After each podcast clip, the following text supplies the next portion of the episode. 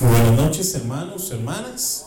Es una alegría poder estar con ustedes compartiendo. Mi nombre es Alejandro Escobar. Vengo con mi esposa Beatriz y juntos venimos de parte del Centro Misionero Católico. Somos misioneros. Tenemos ya bastante tiempo de estar trabajando para honra y gloria de Dios y ya tenemos tres años de matrimonio. Quizás no sea mucho, quizás la mayoría de ustedes tenga más tiempo que nosotros, pero para nosotros ha sido una bendición y una alegría el tener un hogar, una familia que nos conocimos en la obra de Dios, estamos trabajando en lo mismo y donde podemos, donde el Señor nos permite, ahí estamos caminando juntos para dar ese testimonio también de que sí se puede caminar en el Señor. Amén. Entonces, esta noche vamos a compartir un tema para matrimonios.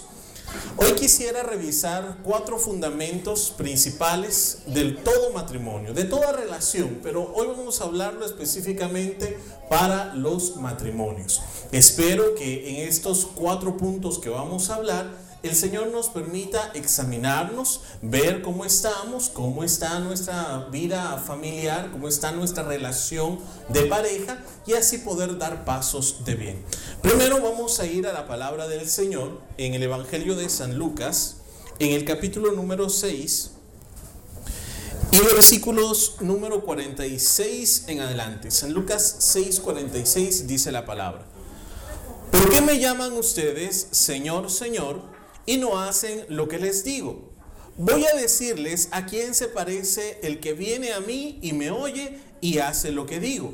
Se parece a un hombre que para construir una casa cavó primero bien hondo y puso la base sobre la roca.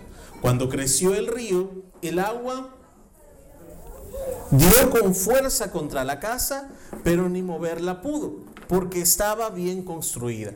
Pero el que me oye y no hace lo que digo, parece un hombre que construyó su casa sobre la tierra y sin cimientos.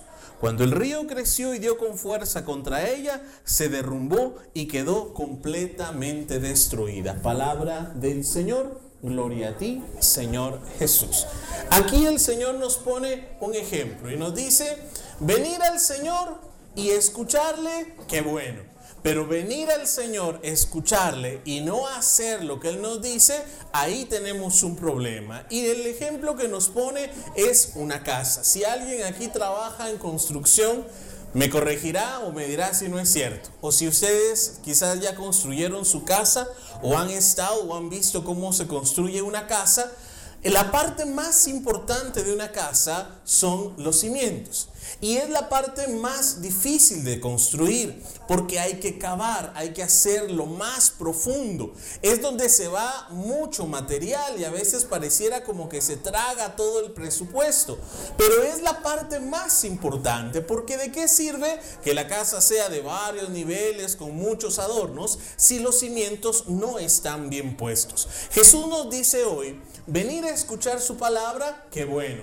Venir y escucharle y decirle, Señor, Señor, bueno, pero para poder encontrar la gracia, la bendición, para ver ese fruto en nuestras vidas, no solo tenemos que escucharla, sino obedecerla. Amén. Vamos a ver cuatro bases, fundamentos de toda relación. Fáciles para que no se nos olviden. La primera es el amor. Una relación, sobre todo nuestras relaciones de pareja, nacieron por el amor. ¿O alguno de aquí se casó obligado a punta de pistola? Espero que no. Y si es así, ojalá ya se haya podido escapar. El amor es la primer, es por lo que nos unimos, es por lo que estamos aquí. Por amor conocimos un día a esa persona y ese amor nos atrajo, nos, nos llevó a dar esos pasos y a hoy tener a alguien a nuestro lado. Lo segundo es el respeto. El respeto es muy importante en toda relación. Y a veces pensamos que como tenemos ya una relación de mucho tiempo, de muchos años, o ya nos conocemos, a veces ese respeto entre la pareja se pierde.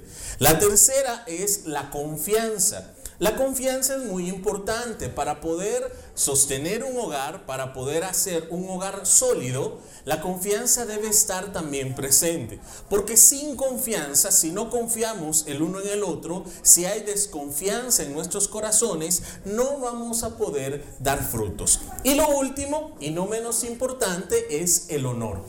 Hablamos primero el amor. Segundo, respeto. Tercero, confianza. Y cuarto, honor. Y vamos a ir viendo cada uno de ellos. Imagínese una mesa de cuatro patas.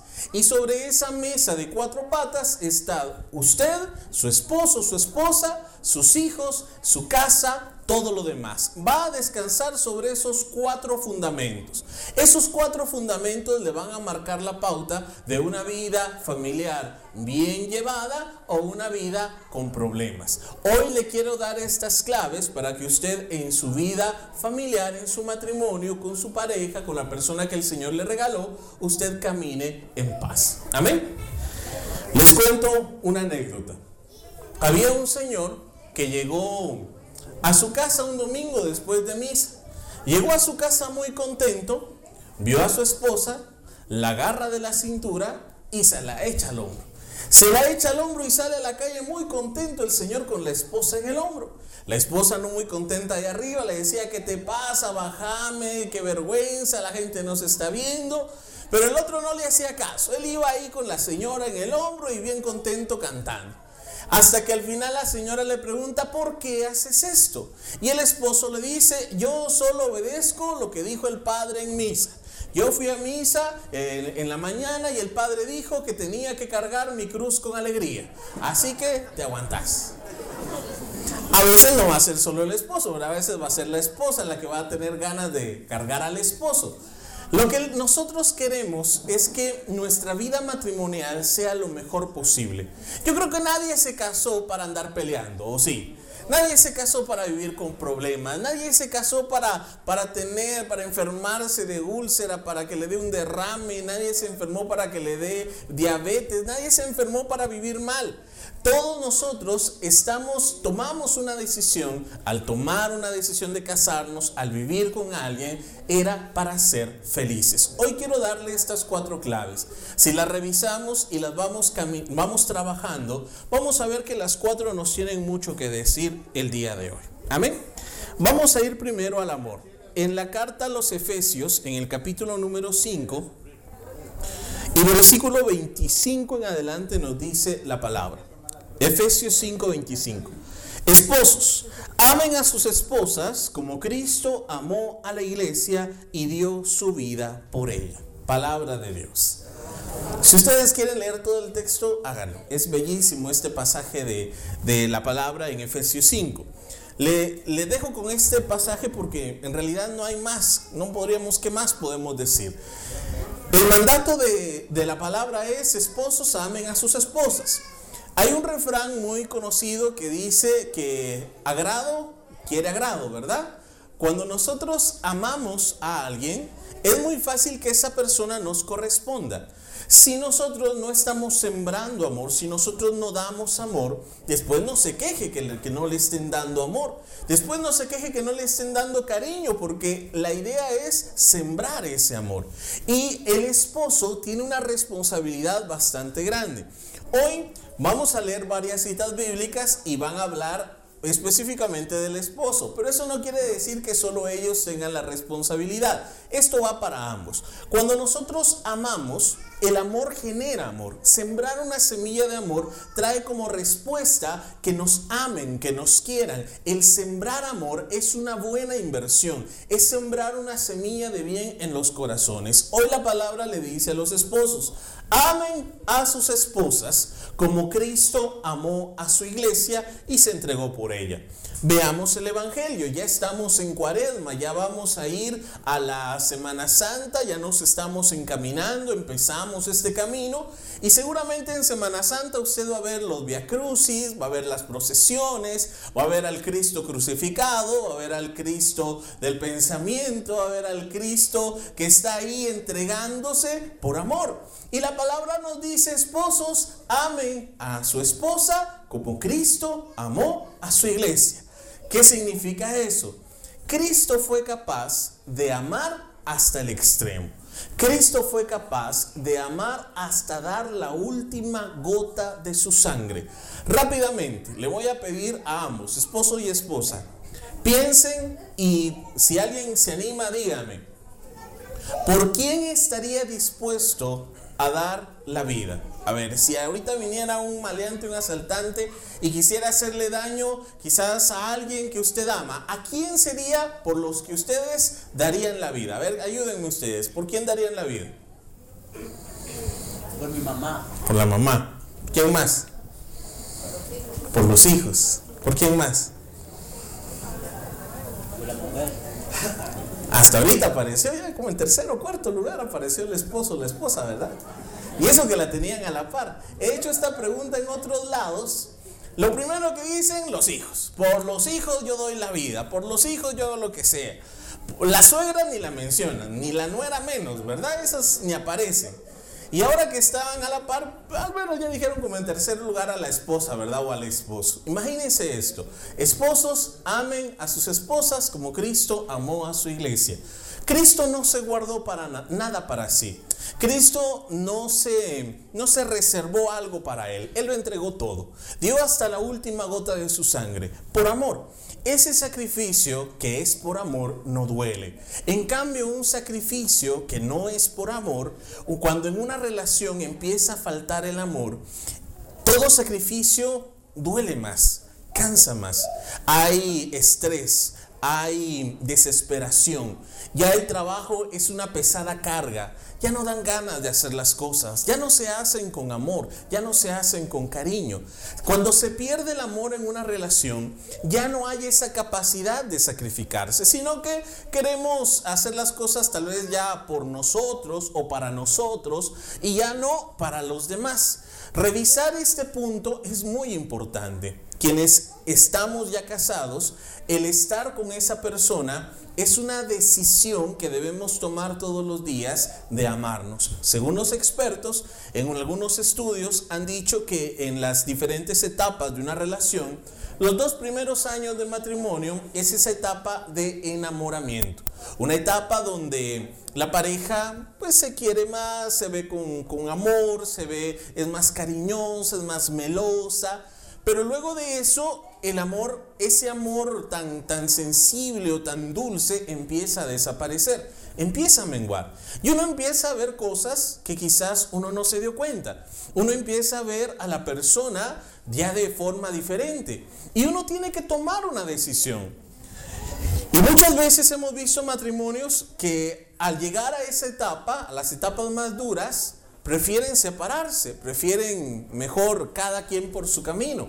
La decisión que nosotros tomamos, sobre todo al estar delante de los ojos de Dios y decir que sí, es volvernos a enamorar, conocer nuevamente a esa persona. Les voy a hacer una pregunta. Yo soy muy preguntón, ¿verdad? Pero les voy a hacer otra pregunta. ¿Quiénes de aquí aman a mi abuelita? Levanten la mano. Solo dos. ¿Y los demás? Ah, una hermana por allá. Gracias, hermana. Usted sí sabe. ¿Y los demás no? ¿Por qué no? Porque no la conocen, claro. A la persona que está a la par de ustedes, ¿ya la conocen o todavía no? Miren, si ustedes están viviendo con alguien, conozcan a esa persona. Pregúntenle. Miren, la mejor forma de conocer a alguien es hacer preguntas. Pregúntenle cómo estás. Pregúntenle cómo te sientes. Pregúntenle qué quisieras para mañana. Pregúntenle qué, qué sentimientos tienes adentro. Pregúntenle, interésense por esa persona. Y cuanto más se interesen y le conozcan, van a ver que el amor va a brotar de forma espontánea, sin, sin, que sea algo difícil o un sacrificio. Mientras nosotros más conocemos a la persona con la que vivimos, van a ver que el amor va a ir brotando. Amén. Vayan examinando cada uno su propia relación. Vaya pensando cómo está. El primer punto que estamos hablando es el amor. ¿Será que yo estaría dispuesto a entregarme, a dar mi vida por esa persona que está a la par mía? ¿Será que estaría dispuesto a sacrificarme? ¿Será que estaría dispuesto a entregarlo todo? ¿A darlo todo por esa persona? ¿O todavía ah, lo dudaría? Todavía no estoy muy seguro. Ahí es donde nosotros debemos identificar, donde nosotros debemos ver ese primer punto del amor. Amén. Dicen por ahí, había un niño que le pregunta al papá, papá, papá, ¿por qué cuando se casan la novia va de blanco? Y el papá le dice, hijo, porque es el día más hermoso de su vida. Y entonces, ¿por qué el novio va de negro? Le dice el niño. Ya se imaginarán ustedes, ¿verdad? A veces pareciera como que el matrimonio, en lugar de ser una bendición, a veces pareciera como que separa a las parejas. Muchos le tienen miedo al matrimonio, no quieren casarse por la iglesia porque piensan que casándose por la iglesia no hay marcha atrás. Y aunque puede ser cierto, lo que la iglesia nos da es una bendición. Dios nos quiere ayudar con su gracia. Dios sabe, el Señor sabe que solos no podemos. Hay que ser honestos y hay que ser sinceros. Solos no podemos. Nos cansamos, nos debilitamos, nos agotamos. Sin la ayuda, sin la gracia de Dios, nosotros no podríamos caminar. Y la iglesia, a través del sacramento del matrimonio, nos da esa bendición, nos da esa gracia para poder caminar juntos. Amén. Estamos en el primero, que es el amor. El amor es una, una fase muy importante en nuestras vidas. Ustedes, cuando ven a una persona, cuando ven a una pareja, ustedes pueden ver cuando están enamorados o cuando no están enamorados. ¿Verdad que sí? Eso se nota. Uno mira una pareja, uno mira una familia y uno puede ver cuando una pareja se ama y cuando ese amor ya está está un poquito menos, ya, ya va disminuyendo. Ese amor, ese enamoramiento, quizás al inicio no es, eh, el amor del inicio no siempre va a ser igual, pero no debemos dejar de mostrarnos cariñosos. No podemos dejar de pasar las oportunidades para mostrar afecto, para mostrar amor.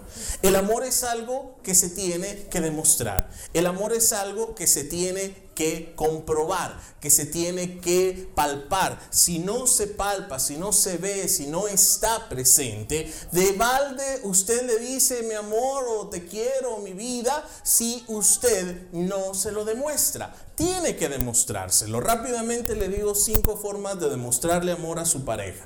Primero, Palabras de afirmación. Dígale que bien te ves, que bien estás. Esposas, honren a sus esposos diciéndoles confío en ti, te amo, te respeto y van a ver que el esposo se va a subir a las nubes y se va a sentir amado. Palabras de afirmación. Eh, contacto físico, un abrazo, una caricia, el dormirse abrazados. Ya no eh, cada quien por su lado, ya no cuidar a los niños, irse a otros lados. Cuando nosotros nos sentimos amados así, cuando tenemos en casa ese amor de los dos lados, esposa y esposo, cuando tenemos ese amor, no tenemos necesidad de andarlo buscando en ninguna otra parte. Ese amor, ese cariño, ese resguardo, ese cariño que podemos dar y que en la pareja se manifiesta en el contacto físico es muy importante. Tenemos que trabajarlo, tenemos que luchar por mantener y demostrar ese amor. Palabras de afirmación, contacto físico. Tercero, regalos. Ahorita ya van a ver el, domingo, ¿verdad? Que es 14 de febrero. Ustedes van a ver rosas, peluches, corazones, de todo. Ustedes van a ver que esto se volvió una industria. El 14 de febrero es, una industria increíble de vender muchas cosas. Bueno, quizás nosotros no, no debemos caer tanto en eso porque no es, eh, el fin no es ese. Pero si usted puede hacerle, aunque sea un regalito, ese día a su pareja, hágalo.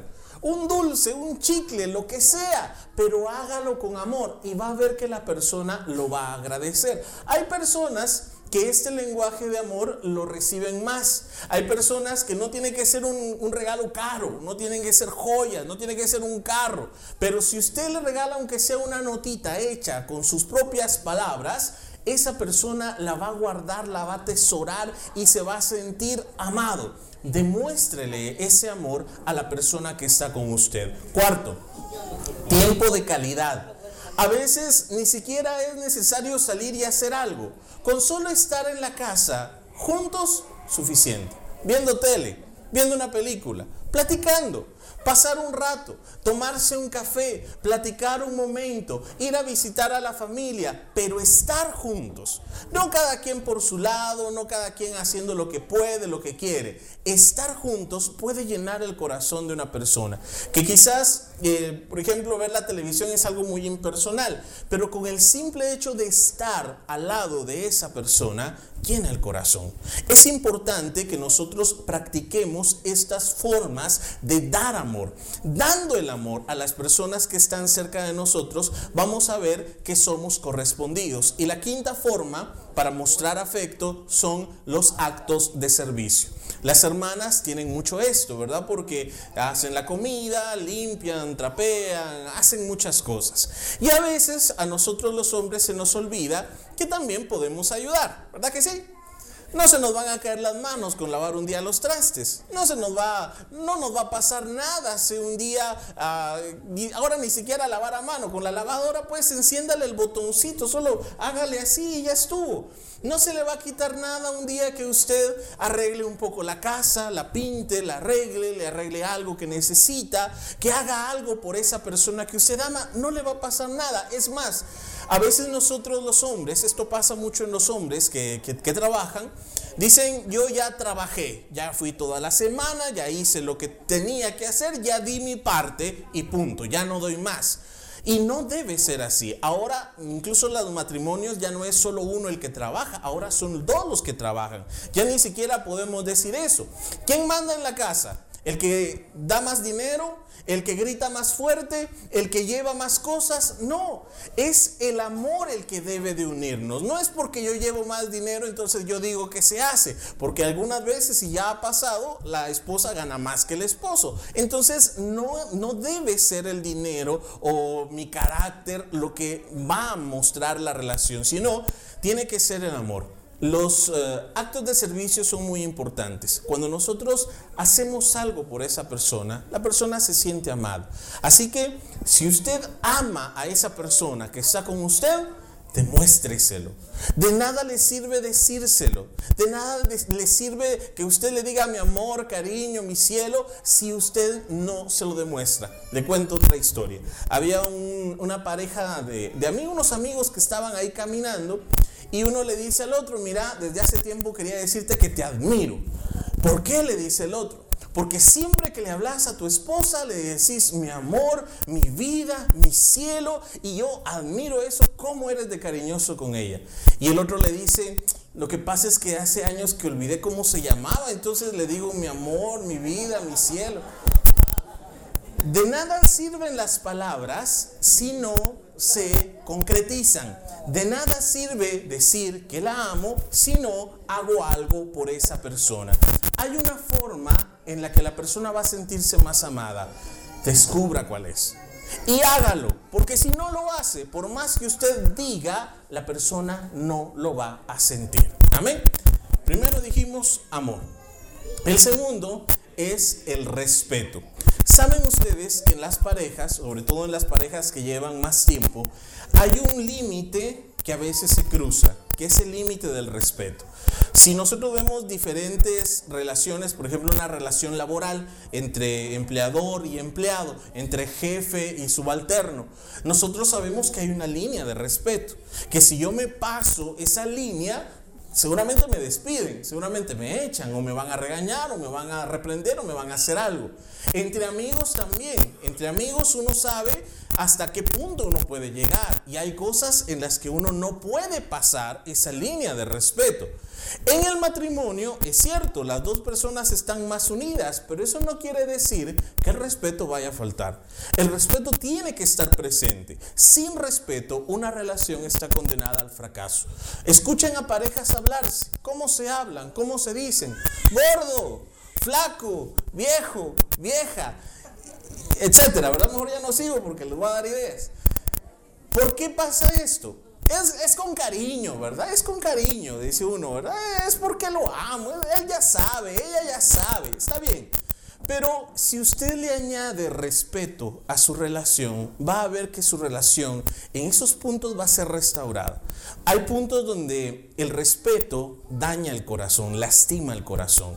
Nuestras palabras tienen un gran impacto. Nuestras palabras tienen una gran fuerza que a veces no nos damos cuenta.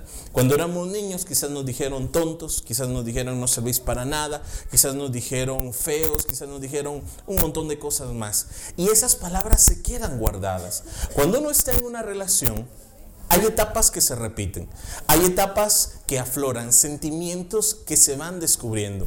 Y cuando, en una relación se empiezan a aflorar estos sentimientos, estas emociones y encontramos una falta de respeto, cuando no se nos respeta, cuando no nos sentimos respetados, la relación se debilita, la relación empieza a caer en crisis. Las crisis son alertas, son señales de, que algo está pasando. En sí no son malas, son una señal, una, una sirena que se enciende, una luz roja que se prende, que algo está pasando y que debemos hacer algo. Entonces, cuando usted sienta que está entrando en una crisis, revise, revise si el respeto todavía está o ya no lo hemos saltado. Los hijos lo ven, los hijos lo ven. Yo recuerdo hace un tiempo leía un libro de un autor que es muy conocido, se llama Carlos Cuauhtémoc Sánchez. Y hablaba de una familia disfuncional donde un hijo adolescente trataba mal a la mamá. Hasta que un día el papá lo paró y le dijo, mira, a tu mamá tratala como querrás, pero a mi esposa la respetas. Y el muchacho comprendió. Nosotros debemos guardar ese respeto siempre. Ese respeto tiene que estar presente. Cuando hablamos de, nuestro, de nuestra pareja, ya sea con amigos, con las personas que nosotros nos relacionamos, ¿cómo hablamos de esa persona? ¿La respetamos? ¿Respetamos nuestra intimidad? ¿Respetamos que la persona no está presente? ¿Hablamos bien de ella? ¿O aprovechamos para desahogarnos y decir todo lo malo, todo lo que me hace, todo lo que pasó? En un matrimonio cuando se empiezan a salir estas cosas y las demás personas empiezan a darse cuenta, la relación se daña y se lastima demasiado. Una relación debe estar siempre en ese respeto, resguardada en ese respeto. Cuando una pareja se falta el respeto con palabras, con insultos, con maltratos, con golpes, con violencia, la relación se lastima. Esa mesa de cuatro patas se puede caer la falta de respeto puede hacer mucho daño. Y una vez más, el llamado es hacer como Cristo, amar como Cristo. Y Cristo siempre respeta. Cristo nunca nos va a pasar por encima de nuestros deseos. En una relación matrimonial, incluso han habido testimonios de personas, de mujeres que dicen, mi esposo me violó. Y uno dice, pero ¿cómo si ya están casados? Pero no quería, no quería. Y eso no significa, ah, es mi esposa, entonces tiene que querer. Hay un respeto que se tiene que guardar. Hay un respeto que siempre tiene que estar. Y ese respeto nosotros debemos guardarlo, tener la iniciativa. Si la persona está empezando a faltarnos el respeto, si se empiezan a dar síntomas de falta de respeto, lo mejor es hacer un alto y parar. Como usted lo haría con su amigo que le está faltando el respeto, le diría, momento, hasta aquí podés llegar. En una relación tenemos que ser sinceros y decirle, mira, esto que me dijiste no me gustó esto que hiciste no me gustó por esto, por esto y por esto. Saben que muchas veces nosotros tenemos que aprender a pelear y ese es tema de otro día, ojalá otro día podamos compartirlo. ¿Cómo pelear? Porque cuando peleamos nos hacemos mucho daño. Las mujeres tienen una memoria que ustedes es, una memoria increíble. Se recuerdan de los errores de hace 10, 15, 20 años con una claridad que a nosotros yo ya ni me acuerdo que comí ayer, ¿verdad? Pero es, tienen una memoria increíble. Y la mayoría de veces en, en una pelea lo que hacemos es apuntar al punto que le duele. Buscamos el área que más le duele, donde más le humilla, donde más lo siente y ahí es donde atacamos. El respeto va a guardar esos límites para que nosotros en un momento, si tenemos que hablar algo, no pasemos de cierto punto, no nos vayamos más allá. El respeto nos ayuda a tener una relación sana, a desarrollarnos cada uno independientemente y al estar juntos ser una persona mejor. Amén. ¿Cuál era el tercero? La confianza. La confianza en el matrimonio es muy importante porque cuando nosotros decidimos estar con una persona y casarnos, es una relación diferente. Quienes son padres aquí, ustedes seguramente por sus hijos decidieron qué ropa ponerles, cómo nombrarles, decidieron cómo tenían que hacer las cosas, decidieron todo lo que ellos tenían que hacer porque eran sus hijos, porque son sus hijos. Pero con la persona que usted está, no es su hijo. Ni usted es hijo de ella, ni ella es hija de usted. O sea, es una relación diferente, donde debe haber confianza, donde son dos iguales que tienen capacidades y que juntos hacen algo mejor. La confianza en un matrimonio es muy frágil. Ocultamos algo, cuando tratamos de hacer a la otra persona, de moldearla a nuestro modo, en lugar de hacerle un bien, la deformamos. La confianza es algo muy frágil, que en algún momento se puede caer, se puede romper, es como, como una copa de cristal. Es muy frágil. Cuando nosotros no cuidamos la confianza en el matrimonio, vamos a ver serios problemas. Problemas em, en nuestra familia van a haber, hay puntos, en los matrimonios hay puntos que son bien neurálgicos, puntos claves.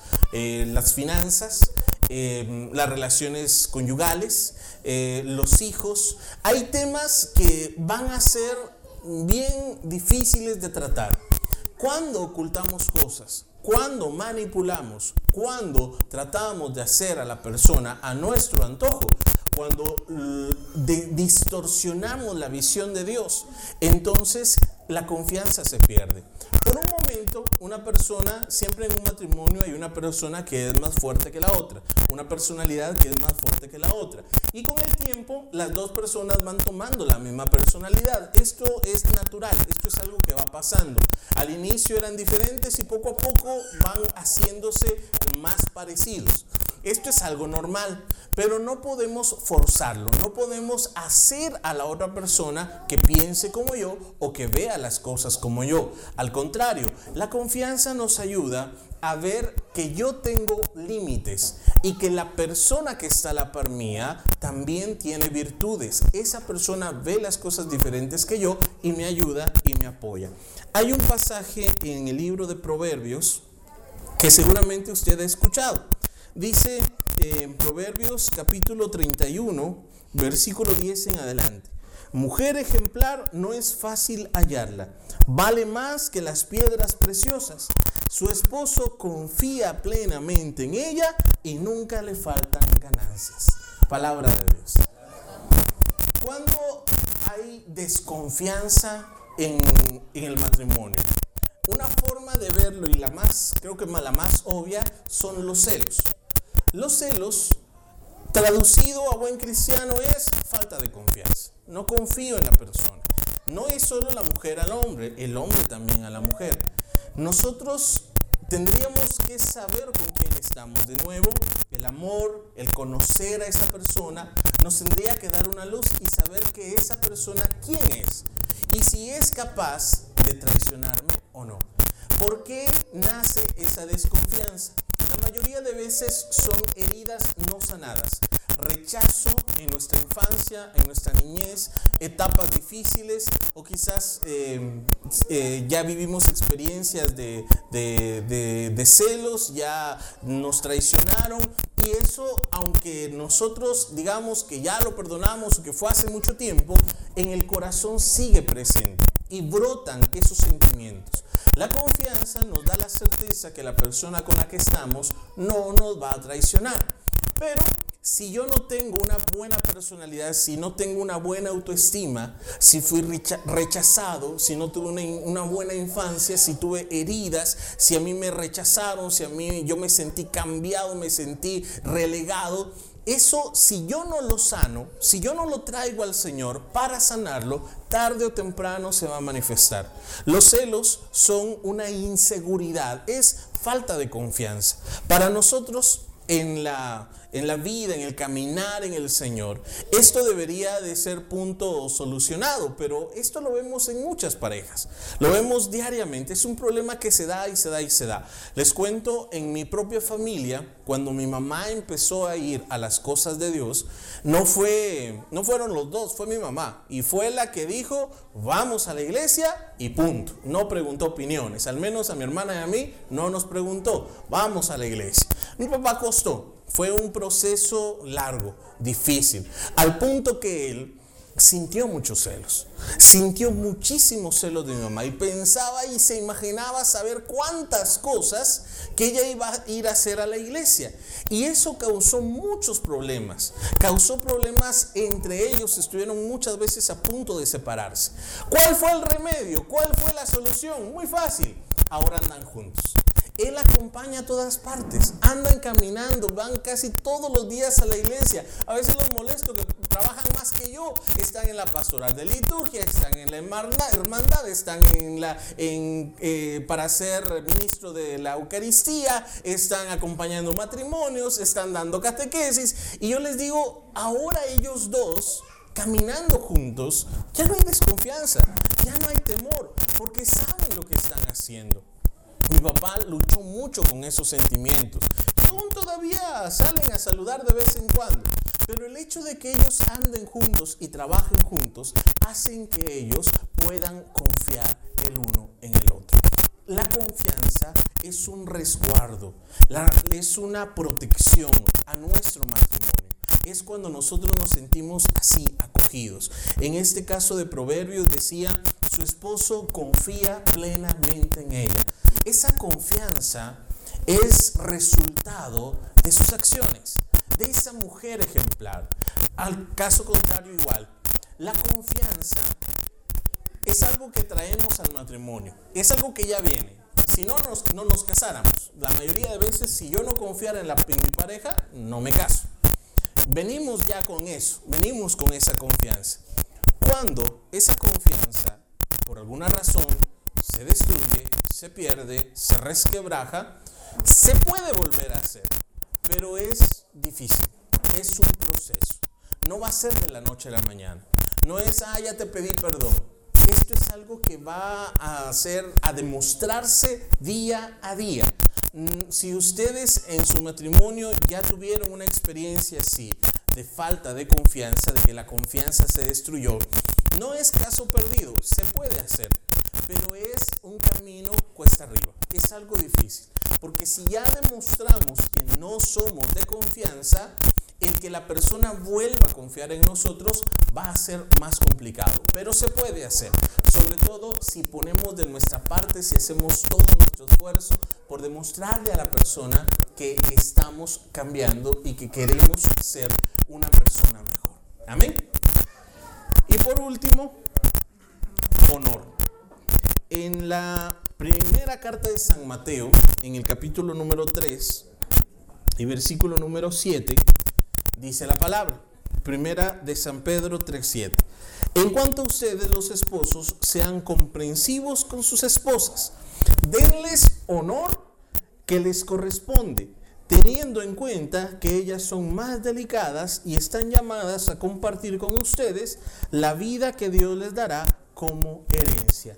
Háganlo así para no poner estorbo a sus propias oraciones. Palabra de Dios. Fíjense que aquí se menciona la palabra honor. ¿Cómo entender la palabra honor? Nosotros en nuestra sociedad casi, casi que ha desaparecido este concepto. Antes se manejaba mucho el honor. Se decía un trato, casi nunca era por escrito, era de palabra. Y lo que se decía, se cumplía. una persona daba su palabra que iba a hacer algo y uno tenía que confiar porque había honor. Y el honor era algo fuerte, era algo que, estaba ahí presente. En nuestra actualidad esto es un concepto que ha pasado de moda, es algo que, que ya casi no se mira, que ya casi no se ve. Por ejemplo, lo decimos honrar a la patria. Y uno dice, ¿y qué tengo que hacer? O sea, ¿cómo tengo que actuar? Honrar a, nuestros padres es algo que está, es un mandamiento de Dios. Honrar a nuestros padres, pero ¿cómo lo vamos a hacer? Este concepto de honor a veces está un poquito perdido, pero no deja de ser igual de importante para nosotros. ¿Cómo entender, si no entendemos este, este concepto del honor en forma positiva, entendámoslo en forma negativa, la deshonra, el deshonor, cuando nosotros deshonramos nuestra palabra, deshonramos un compromiso, deshonramos a nuestra pareja, ¿cuándo hacemos esto? Cuando le somos infieles, cuando desviamos nuestra mirada, cuando nuestro pensamiento se va por otro lado, cuando nosotros cambiamos a esa persona y no honramos el acuerdo que hicimos de amarnos y respetarnos, sino que empezamos a hablar mal, empezamos a, quejarnos, empezamos a, decir cosas de la otra persona y no nos damos cuenta que a quien estamos haciendo daño es a nosotros mismos. Cuando nosotros deshonramos a esa pareja, a esa persona que el Señor nos dio, al final de cuentas el daño es para nosotros. ¿Se ha juntado usted o ha visto alguna persona chismosa? Le doy por seguro que esa persona chismosa que hoy va a contarle un chisme a usted, mañana va a ir a contarle a otro un chisme suyo. Eso es algo, es su naturaleza. Eso es algo que usted no se vaya a extrañar. Si usted ve a alguien que, que habla mal de una persona, va a hablar mal de usted también. Y es deshonrar a la persona que está con nosotros. El honor es algo muy importante. Hemos dado nuestra palabra hemos hecho un compromiso y estamos dispuestos o no a cumplirlo, a honrar o no nuestra palabra. Cuando nosotros decidimos estar con alguien, espero que nadie haya sido obligado, espero que nadie haya sido a la fuerza. Ese, esa decisión nosotros la tomamos. Ahora debemos honrar nuestra decisión. Es difícil. Y a veces nos va a costar. A veces es un sacrificio, sí, pero ahí es donde el Señor nos quiere ayudar, donde la gracia de Dios quiere intervenir y donde nosotros tenemos que confiar en el Señor. En este pasaje de San, de San Pedro, el Señor, eh, la palabra de Dios nos dice, sobre todo a los esposos, denle el honor que su esposa se merece. Cuando el esposo está bien, eh, recibe un honor, recibe una felicitación, es ascendido, eh, va subiendo, eso trae honor a la familia. Y al contrario también, cuando el esposo es, es, humillado, cuando se le despide del trabajo, cuando no se va a la cárcel, cuando se anda hablando mal de él, cuando se le conoce con fama de saber qué, eso deshonra a la familia. Eso deshonra a la pareja. Para nosotros esto es muy, muy importante. Esa, esa patita de la mesa que es el honor, a veces se nos olvida. ¿Qué pasaría si a nosotros nos descubrieran haciendo algo mal? ¿Qué pasaría si un día nos llevaran a la cárcel? ¿Qué se diría de nosotros? Y más que de nosotros, ¿qué se diría de la persona que vive con nosotros? ¿Qué se diría de nuestros hijos? ¿Qué se diría de nuestros padres? ¿Qué se diría de la gente que nos ama? ¿Cómo haríamos sufrir a esas personas? Pero como no nos ponemos a pensar en eso, como es algo que ya no, ya no lo procesamos, sino es un concepto que a veces está muy diluido, el honor ya, ya no se habla mucho de esto, ahora el Señor nos vuelve a hablar y nos dice, démosle honor a nuestra pareja, démosle el honor que se merecen. Dicen por ahí que detrás de un gran hombre hay una gran mujer diciéndole todo lo que tiene que hacer. Dicen por ahí, ¿verdad? No sé. A veces nosotros no nos damos cuenta que nuestros éxitos, nuestros triunfos, nuestras virtudes, todo eso bonito, no solo es nuestro. Eso afecta a quienes están con nosotros. Afecta a quienes están con nosotros, a la par de nosotros. Si es algo bueno, gloria a Dios. Pero si es algo malo, va a traer deshonra, deshonor a las personas que viven con nosotros. Amén. Imagínese Jesús en la cruz. Fue capaz de honrarnos a tal modo que cargó con nuestros pecados.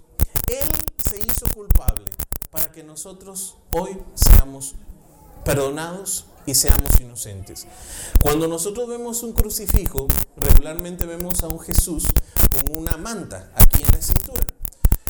Según las escrituras, según lo que nosotros podemos ver, seguramente no fue así.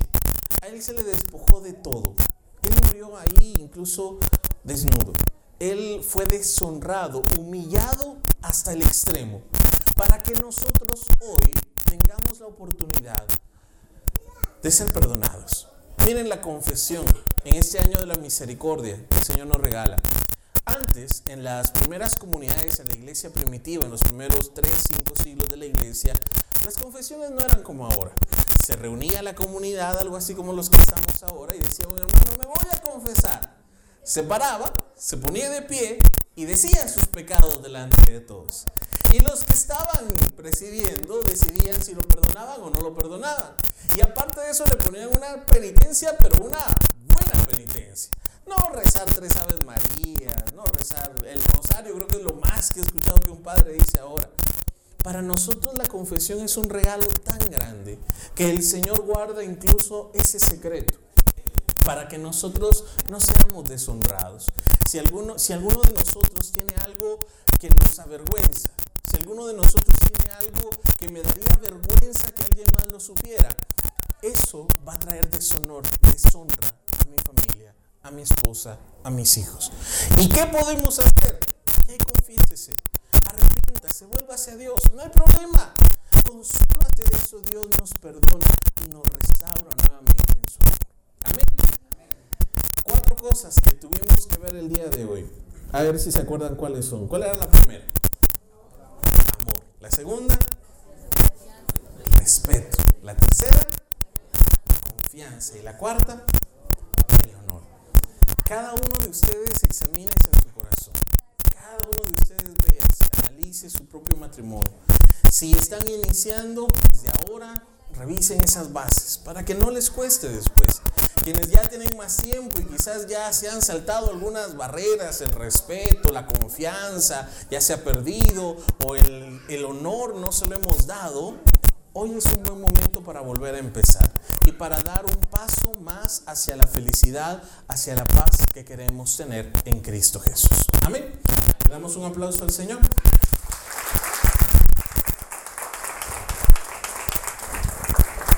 No sé cómo está el programa, si van a hacer algo ustedes o sigo yo con la dinámica. La dinámica. Va, la dinámica.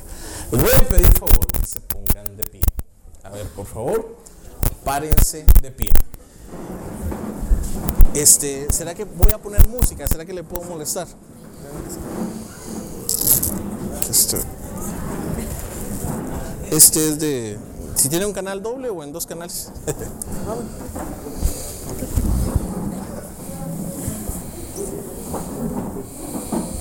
Para poder estar mejor, si tiene la silla ahí, métala en la mesa, eh, quítela o ha- haga algo.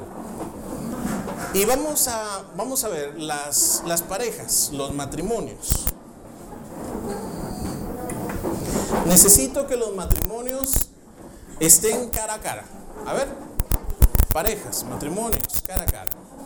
Si vinieron personas solteras, busquen a otra persona. No es nada malo lo que vamos a hacer. Que nadie se quede solo. Padres, hijos, hermanos, amigos, no importa.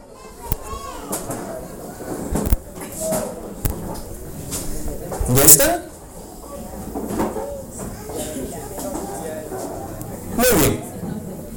Vamos a hacer algo muy, muy, muy sencillo. Primero, bonito que ya se están abrazando, pero todavía no. Todavía se estamos en adelantar. A ver, si quieren agárrense de la mano, pero para lo que vamos a hacer necesito que estén un poquito separados. Fíjense bien lo que vamos a hacer. Desde este momento, total silencio. ¿Sí? Silencio. Paso número dos. Miren a los ojos a la persona que está con ustedes. Abran sus ojos de frente, sin decir nada, y miren a la persona que está con ustedes.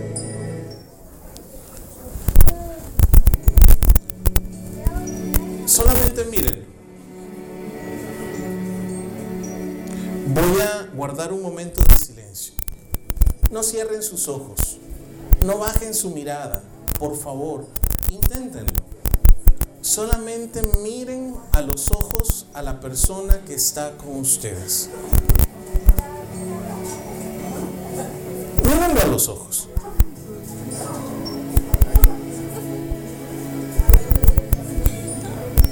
No tienen nada que ocultar. Mírense a los ojos.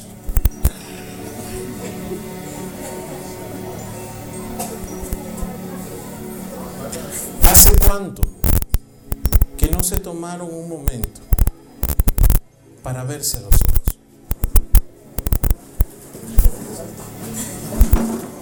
A ver, ayúdenme. ¿De qué color son los ojos de la persona que está ahí con ustedes? Trate de identificar el color de los ojos.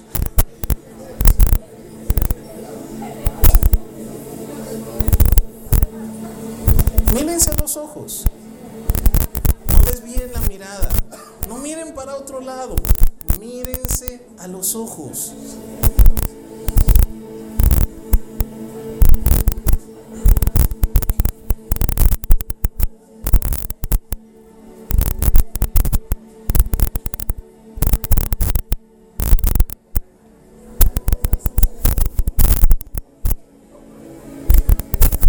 Guardemos silencio. Guardemos silencio. Solamente mira a los ojos a la persona que está delante de ti.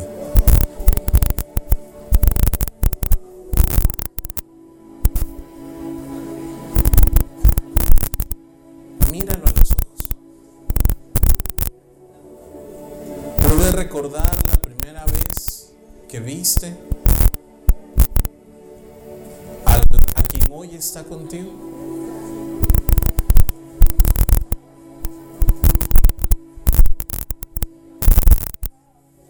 ¿Recuerdas dónde le conociste?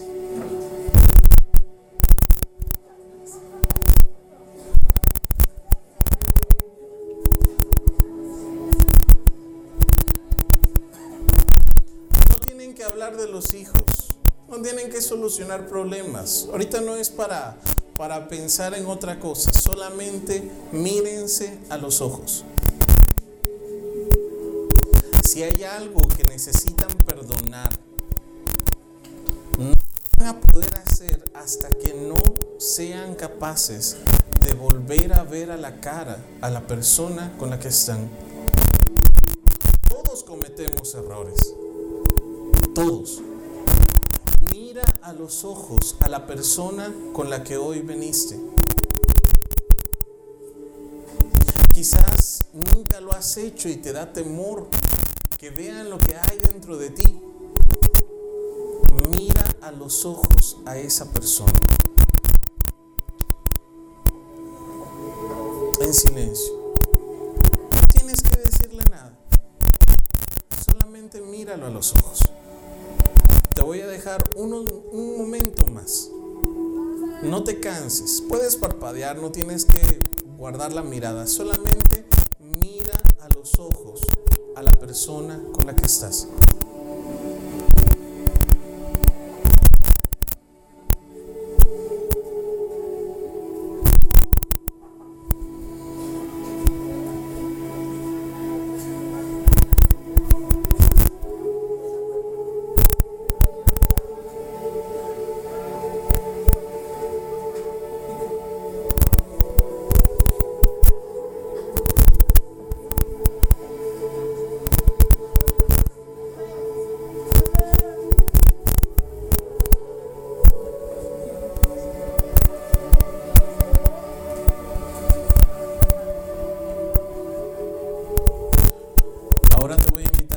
Cierres tus ojos. Y vamos a hacer. Señor, en esta noche agradecemos tu bondad, tu misericordia, la oportunidad que nos das de estar aquí. Gracias por los hermanos que se tomaron el tiempo, la molestia de preparar los alimentos, de preparar este lugar. Gracias Señor, porque hoy tú nos permites estar aquí. Te doy gracias por la persona que tú me has regalado, por esa persona que hoy está conmigo. Han habido muchas etapas, incluso han habido muchas heridas, pero estamos juntos por una razón. Quizás ya no siento el mismo amor que antes. Quizás ya no es como cuando éramos novios. Pero hoy libre y voluntariamente tomo una decisión de volverme a enamorar. Quiero volver a amar a esa persona que tú me has dado. Ya no más vergüenza, ya no más rencor, ya no más celos. Hoy tomo la decisión si quiero enamorarme de esa persona, debo conocerle. ¿Conoces a la persona que está delante de ti? ¿Sabes qué es lo que quiere? ¿Sabes qué es lo que le gusta? ¿Sabes cómo es que le gusta que le digas? ¿Sabes cuáles son sus sueños, sus anhelos? ¿Le has preguntado, te has puesto a pensar si esa persona está bien o tiene algún sentimiento guardado en su corazón. ¿Conoces a esa persona? Esa persona no es la misma que conociste hace algunos años. Todos cambiamos. Cada día vamos cambiando, dejando cosas y tomando cosas nuevas. ¿Conoces a esa persona que está delante de ti? No es solo por tus hijos, no es solo porque tu hogar siga adelante, es tu relación, tú y tu esposo y tu esposa, a los que Dios está llamando el día de hoy. Mírense con ojos de amor, con tus ojos cerrados. Te voy a invitar a que ores por tu esposo o por tu esposa. Dice la palabra que cuando tú honras, cuando deshonras, estás amarrando tus oraciones. Quiere decir que cuando estás honrando a tu esposo, a tu esposa, tu oración llega con más fuerza. Te invito a que ores por un momento, por tu esposo y por tu esposa. Quizás nunca lo has hecho, pero hoy lo vas a hacer. Y vas a pedir, van a tomarse turnos. Primero los hombres. Por favor, hombre, varón, tú que eres cabeza de hogar. Te voy a invitar a que ahí como estás, con, quizás con, la, con las manos, eh, las tienes de tus manos o pongas una mano en su hombro y ores audiblemente por tu esposa y pide una bendición por ella. Hoy todos vamos a hacerlo. Señor, hoy oro por mi esposa y te pido, Señor, que le bendigas, que le sanes. Te pido, Señor, que le des tu paz, que quites todo temor, toda inseguridad y pongas el fuego de tu espíritu, que cumplas sus deseos, que tú Señor le ames como sé Señor que tú le amas y que ella se sienta amada cada día más por ti.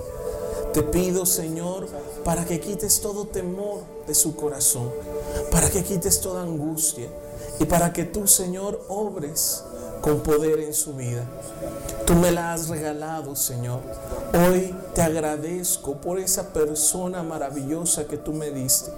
Porque hoy, Señor, no sería quien soy si tú no me hubieras dado a esa mujer con la cual estoy. No sería quien soy sin la ayuda, sin su esfuerzo, sin su sacrificio, sin todo lo que me da. Hoy reconozco su esfuerzo, su entrega, su desvelo. Hoy reconozco, Señor, su sacrificio. Hoy reconozco, Señor, que tú has obrado en mí a través de mi esposa. Reconozco, Señor, que mi esposa es un signo de tu amor, de tu misericordia. que me amas tanto que me diste a una persona con la cual compartir mi vida para no estar solo. Gracias Señor. Alabo y bendigo tu nombre por la esposa que tú me diste, por la persona que tú me diste, Señor. Gracias. Gracias, Señor. Y ahora van a cambiar papeles. Guarda silencio un momento. Y ahora esposas, oren por sus esposos. Pidan, clamen, oren con esa fe que ustedes tienen que les caracteriza. Pidan una bendición, una bendición nueva. Ustedes conocen mejor que nadie a ese hombre que está ahí con ustedes. Pidan una bendición. Y en el nombre de Jesús, su clamor suba al cielo con tu voz, con tus propias palabras. Dile al Señor, Señor, bendice a ese esposo, bendice, Señor, a esa persona que tú me diste. Te doy gracias por su esfuerzo, por su trabajo, por su sacrificio. Te doy gracias, Señor, por su entrega. Te doy gracias, Señor, porque Él también es hijo tuyo. Te doy gracias, Señor, porque Él es cabeza de hogar, porque Él tiene una parte que yo no tengo, porque es complemento de mi persona. Señor, gracias por ese esposo, por cada esfuerzo, por cada trabajo, por cada sacrificio. Gracias. Te pido, Señor, una bendición, que tú le des paz, que tú le des fuerza, que tú le des fe, que se enamore de ti, que te ame, Señor, que te ame con todo su corazón, que Él se entregue a ti, que tú lo hagas libre libre en el nombre de Jesús de toda tentación, de toda cadena, de todo lo que le quiera robar la paz. Hazle libre en el nombre de Jesús de todo lo que quiera apartarle de la familia, del hogar. Y que por el amor que nos tenemos, Señor, estos hogares, estas parejas hoy sean bendecidas. Que ellos se amen, se conozcan que ellos, Señor, te sirvan en el nombre de Jesús. Bendigo a esa persona que tú me has regalado. Bendigo a ese esposo. Bendigo a ese varón, a ese hombre. Te lo agradezco, Señor. Lo bendigo en el nombre de Jesús. Y ahora sí te invito a que le des un abrazo con todas tus fuerzas a tu esposo, a tu esposa. Abraza. Ahí en medio de ustedes está el Señor. Ahí en medio de ustedes, en ese abrazo, Dios sella la alianza que ustedes han hecho. Dios se alegra, se regocija en su amor. No la sueltes, síguela abrazando. No se suelten, aprovechen este momento para abrazarse. Aprovechen este momento para estar juntos. Y un momento, un momento, decirse una vez más, mi amor, te amo. Hoy te pido perdón si me he equivocado. Hoy te pido una nueva oportunidad. Hoy te digo, aquí estoy. Aquí estoy para ti. Aquí estoy para amarte. Aquí estoy para servirte en lo que yo pueda, en lo poco que tenga. Aquí estoy. Tú sabes que te amo. Tú sabes que te amo. Hoy te entrego una vez más mi corazón. Y dice la palabra en Cantares 8, llévame grabada en tu corazón, llévame grabada en tu brazo. El amor es inquebrantable como la muerte, la pasión inflexible como el sepulcro. El fuego ardiente del amor es una llama divina. El agua de todos los mares no podría apagar el amor, tampoco los ríos podrían extinguirlo. Si alguien ofreciera todas sus riquezas a cambio del amor, burlas tan solo recibiría. Señor, hoy te damos gracias por ese amor que tú nos das.